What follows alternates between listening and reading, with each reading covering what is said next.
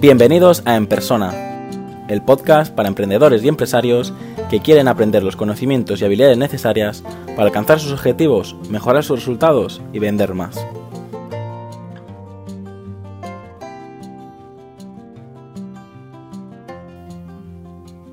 ...7 de abril de 2020... ¿Cuánto vale un logo? Hoy quiero responder a la pregunta que probablemente más veces me han hecho y es esta, ¿cuánto vale un logo? Y es una pregunta muy difícil de responder porque depende eh, del tamaño de tu empresa, depende del sector al que te dedicas, depende del público al que te diriges y sobre todo depende de lo que entiendes tú por logo. Porque normalmente cuando la gente pregunta cuánto vale un logo, lo que realmente está preguntando cuánto me cobras por crearme una marca, ¿vale? Es muy diferente crear un logotipo o realmente eh, crear una marca eh, completa con todo lo que eso conlleva.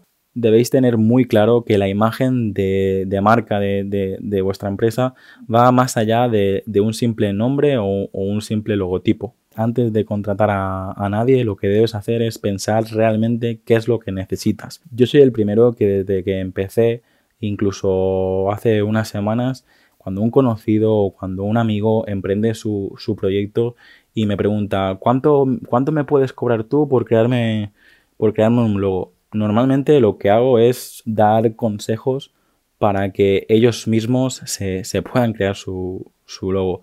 Y, te digo por qué. Mm, entiendo, yo también soy emprendedor y entiendo perfectamente que cuando eh, dejas tu trabajo para, para crear tu propia empresa o para crear tu propio proyecto, en lo último que piensas es en invertir el dinero que tienes o parte del dinero que tienes en crear una marca. Y sinceramente, tampoco te lo recomendaría porque también he visto casos de gente que está empezando, todavía no tiene claro ni siquiera su idea de negocio y ya está pagando eh, 3.000 euros por, por un logo y luego está pagando 6.000 euros por una página web y, el negocio no va a durar más de un año. ¿Pero por qué? Porque, no tiene claro ni el servicio que está ofreciendo ni, ni, está empezando la casa por el, tejado, ¿vale? Eh, probablemente me critiquen por esto, pero sinceramente entiendo perfectamente que, tú no quieras eh, invertir de momento y crear tu propio logo. Si es la primera vez que estás creando un logotipo, lo que no debes hacer es intentar eh, crear el logo más fashion con multitud de colores, multitud de efectos. Eh, mi consejo desde aquí es que hagas un logotipo eh, tipográfico, un logotipo con, el nombre de tu marca y, selecciona una tipografía que, represente la esencia de, lo que estás creando, pero tampoco, eh, tampoco intentes crear algo súper espectacular porque probablemente vas a cometer muchos, muchos errores, ¿vale? Tienes que tener en cuenta que cuando creas una marca, lo primero que tienes que hacer es dejar claro quién eres, qué haces, cómo lo haces y que esa marca pues lo transmite al, consumidor. Es muy complicado que con tu primer logotipo eh, logres todo eso y, más, ¿vale? Por lo tanto, eh, mi consejo es crea un logotipo simple, crea un logotipo funcional, el mínimo posible para validar tu marca y céntrate sobre todo en, crear tu personalidad de marca, en intentar ser único y diferente, en, dirigirte a tu público objetivo y no intentar llegar a, todo el mundo, ¿vale? Intenta proporcionar experiencias únicas con, con tu comunicación y luego cuando ya hayas validado tu proyecto, cuando este proyecto se convierta en un en un producto reconocido, en un servicio reconocido o en una organización reconocida, pues luego sí que te pido que pongas en manos de profesionales esta organización o esta empresa que has creado para evolucionar tu marca e intentar conseguir el máximo posible con tu empresa. Eh, en el caso de que sí quieras eh, contratar o, quieras delegar la creación de, de un logo, lo que he dicho antes, primero piensa si realmente necesitas un logo o lo que realmente necesitas es una marca. ¿Vale? Porque muchas veces, pues, puedes recurrir a un amigo, puedes recurrir a un cuñado, puedes recurrir a un eh, freelance y lo primero que tienes que saber es eso, es decir, mm, qué necesito y a quién se lo puedo pedir, ¿vale? Hay muchísimos diseñadores gráficos independientes que, te pueden ayudar y probablemente te puedan ayudar por un importe bastante menor a lo que lo pueden hacer pues una agencia mediana o una agencia grande. Pero lógicamente tampoco te van a ofrecer eh, lo mismo. Debes tener en cuenta el número de versiones, el número de correcciones, el número de aplicaciones gráficas, si incluye manual corporativo o no. Todos hemos visto pues que alguien te hace el logotipo por 50 euros por internet. Pero primero, lo más seguro es que coja algo que ya existe, le ponga tu nombre y te lo entregue. Cosa que no te recomiendo porque al final un logotipo lo que hace es identificar y diferenciar a tu empresa. Y si estás cogiendo algo que ya existe, pues probablemente mm, muy diferente no vas a ser, ¿vale? Y luego lo mismo, eh, si te van a cobrar 500 eh, euros y solo te incluye una versión y una corrección, pues no es lo mismo pues que te cobren 5.000 por crear una marca con su manual, aplicaciones de vehículos, aplicaciones de cómo va a ser eh, toda la rotulación de tu local, de cómo va a ser toda la uniformidad, de cómo va a ser la identidad verbal, etcétera, etcétera, etcétera. Voy a aprovechar para comentar el caso de correos, que seguro que lo has visto por medios de comunicación o navegando uh, por la red.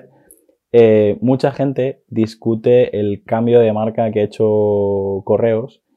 Normalmente las personas que discuten el cambio de, marca de correos son personas que no son del, sector y no conocen eh, de verdad el trabajo que, se ha hecho. Eh, también tiene mucho que ver que se, comentaba que se habían gastado aproximadamente 250.000 euros en hacer el cambio de marca y la gente decía que lo único que habían hecho era quitarle un, par de puntos. Lo que la gente no sabe es que eh, Correos llevaba mm, prácticamente cuatro años trabajando en este cambio de, la marca porque es un cambio eh, muchísimo más importante que a nivel visual. A nivel visual lo que hacen es representar el cambio que han hecho la compañía en los últimos años. Tenéis que tener en cuenta que Correos, el origen de Correos, pues viene de los carteros que entregaban cartas en, nuestras casas. Probablemente te habrás dado cuenta que llevas años sin escribir cartas y lo que ha hecho Correos es replantear toda la empresa de arriba abajo y por eso necesitaba una nueva marca que, que le acompañase en esta, en este nuevo camino. Lo que hace ahora Correos eh, sobre todo es comercio electrónico, comercio eh, online y lo que hace mucho es entregar paquetes por, todo, eh, por toda España. Poniendo este ejemplo no es que pretenda justificar los 250.000 euros que, decían que se habían gastado, que tienes que saber que no es así, porque Correos dijo que tenía hasta 250.000 euros para hacer este cambio de marca, pero finalmente si no me equivoco, se gastaron unos 135.000 euros para, hacer el cambio de marca. Lógicamente son cifras a las que probablemente no, estás acostumbrado porque mm, probablemente tu logotipo eh, no te ha costado más de 50 euros o 500 euros o 1000 euros. Pero como decía al principio de este capítulo, no están creando un logotipo, están creando una marca. Espero que este ejemplo mm, te ayude a entender la diferencia entre una marca que tiene muchísimos más elementos que no un simple logotipo. Probablemente cuando has escuchado 135.000 euros o 250.000 euros, eh, habrás dicho, bueno, es que ¿con qué se gastan todo este dinero? Hay muchísimos elementos en una marca tan grande como la de correos. Están las aplicaciones digitales, está la página web, está eh, la uniformidad, está eh, todas las oficinas, vehículos. Eh, bueno, hay mucho por hacer y como decía antes, todo eso, todo lo que esté en contacto con, el cliente forma parte de, de, tu marca, ¿vale? Por lo tanto, eh, deja de pensar que, tu marca es tu nombre y tu logotipo, porque no es así. Es verdad que son dos elementos muy importantes de, tu marca, pero no lo es todo. Por lo tanto, el precio del logotipo mm, dependerá un poco de, lo que quieras pagar tú o de lo que quieras conseguir tú. Es decir, depende a quién contrates, depende del tamaño de tu empresa, depende del sector en el que, en el que estás trabajando, mm, depende del, público al que quieres eh, llegar, vas a tener que invertir más o menos. Los puntos básicos que tienes que tener claros antes de encargar a nadie un, trabajo es que definas claramente quién eres, qué haces, cómo lo haces y cómo quieres transmitirlo al, consumidor, ¿vale? Porque una marca te va a ayudar a ser único y diferente, te va a ayudar a dirigirte a tu público objetivo, te va a ayudar a, explicar esa experiencia o, ese producto que, ofreces a, a tu consumidor, ¿vale? Pero es muy importante que lo tengas tú claro antes de encargar a nadie, ¿vale? Porque si es una empresa profesional, lo primero que te va a pedir es que le entregues un briefing o que trabajes conjuntamente con, ellos un, briefing. Y es imprescindible que tengas todos estos conceptos eh, claros. ¿Por qué crear una marca a día de hoy? Probablemente te estás preguntando, yo soy una pyme y no necesito una marca.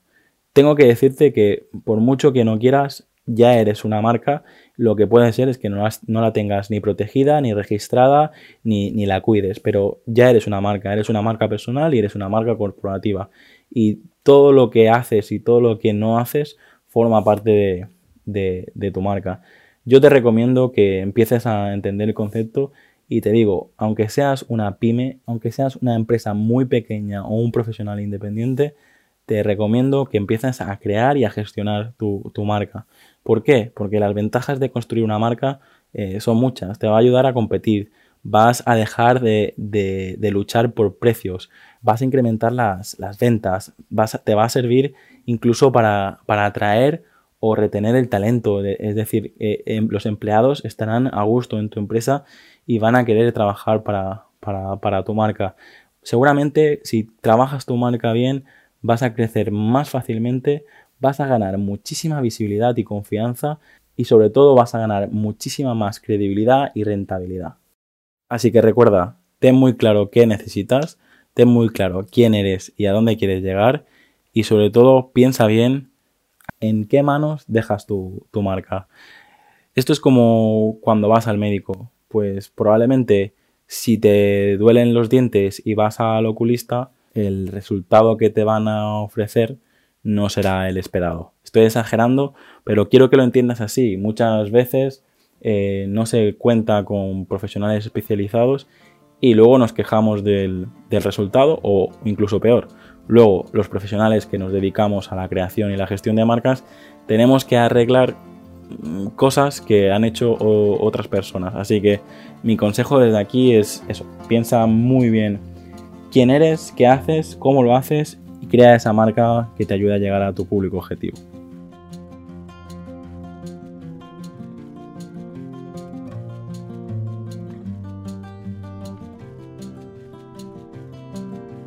Hasta aquí el episodio de hoy.